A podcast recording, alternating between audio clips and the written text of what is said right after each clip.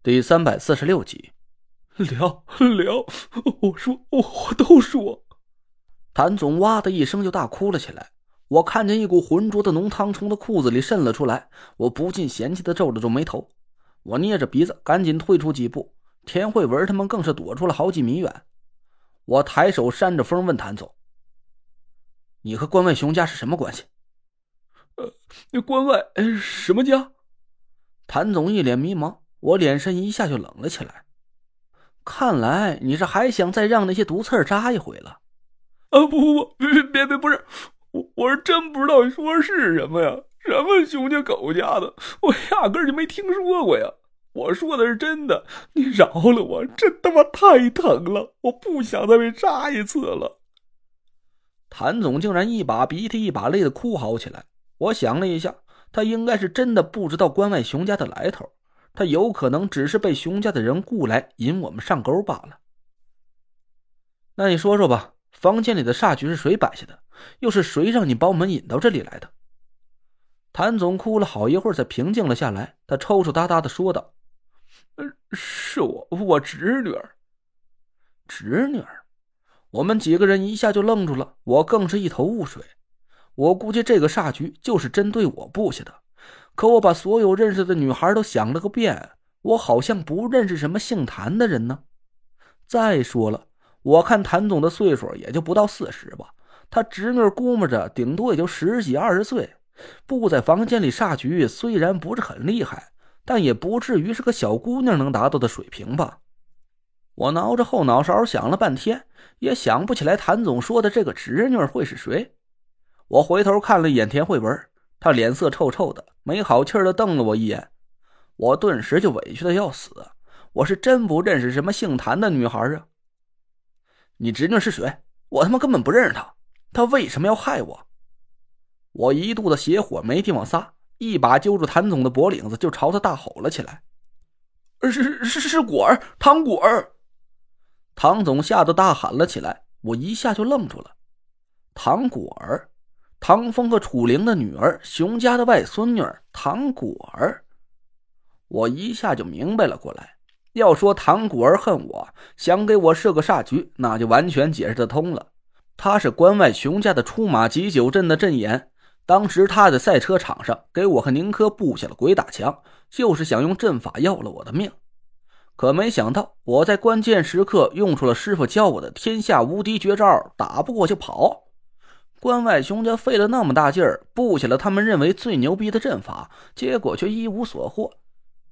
虽然我被揍的场面是很难看，但是至少还是全虚全尾的跑了出来。从某种意义上来说，我也算是破了熊家精心准备了九年之久的出马急九阵，而且我还打败了熊九，逼疯了薛明。现在熊家上下肯定提起我的名字就咬牙切齿，恨不能把我一口给活吞了。那唐果儿布下煞局，想要我的命，也在情理之中了。只是我还有个疑问，我看着谭总，他是你侄女是吧？那你和唐风是拜把子兄弟吗？亲亲的？啊？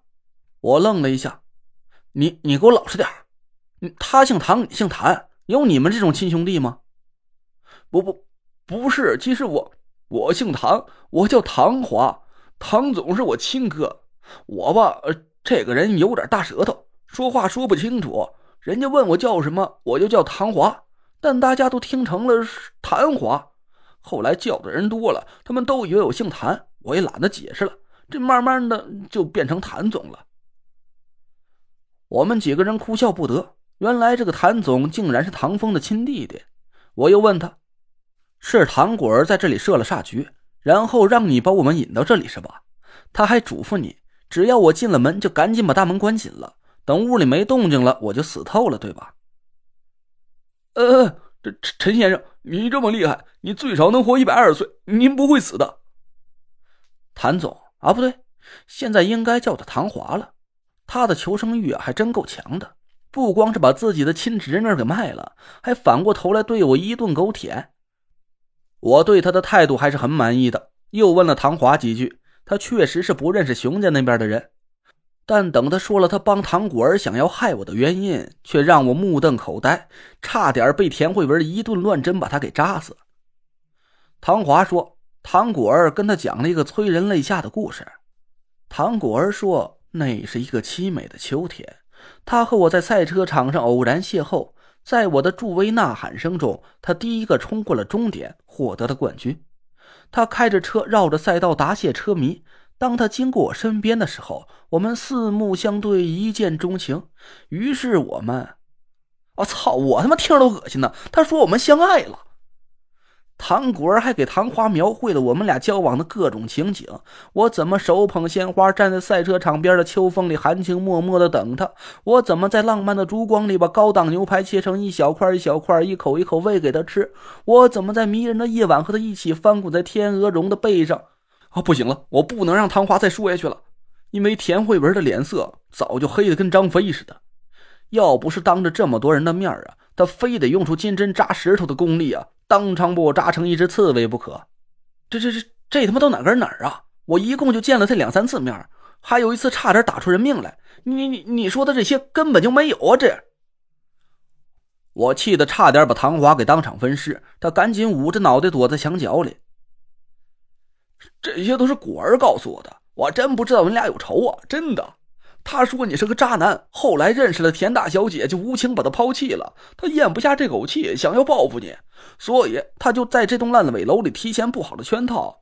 他说这下煞是他高价请来一大师，只要你进这道门，就必死无疑。我这才……哎呀！我终于忍不住了，一脚踹在唐华的肚子上，他倒在地上哀嚎了起来。合着你一开始把这烂尾楼卖给我们就是个圈套，对吧？不是，不是。唐华被我踹得不轻，躺在地上一边哼唧一边赶紧摆手。这楼里是真的有鬼。当时有个流浪汉不知道怎么打工啊，进工地爬楼去避寒，结果让鬼给缠住了，把自己脑袋埋在洗手池里给淹死了。这事儿确实真的，不然我也不可能这么便宜就把楼给卖了呀。我想了一下。当时买这栋烂尾楼的时候，田慧文确实对唐华说过这个传闻。当时我和李莹在天台上发现的那个水行阴煞，也确实是个拿替的水鬼。看来唐华没和我撒谎。这个该死的唐果儿！我咬牙切齿的盯着唐华，他打了个哆嗦。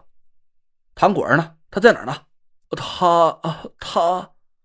唐华吞吞吐吐的。我一脚又踹了过去，他吓得一声就大叫起来：“他他他他他在田总的工地，在田总的工地。”田总，我岳父田天祥的工地。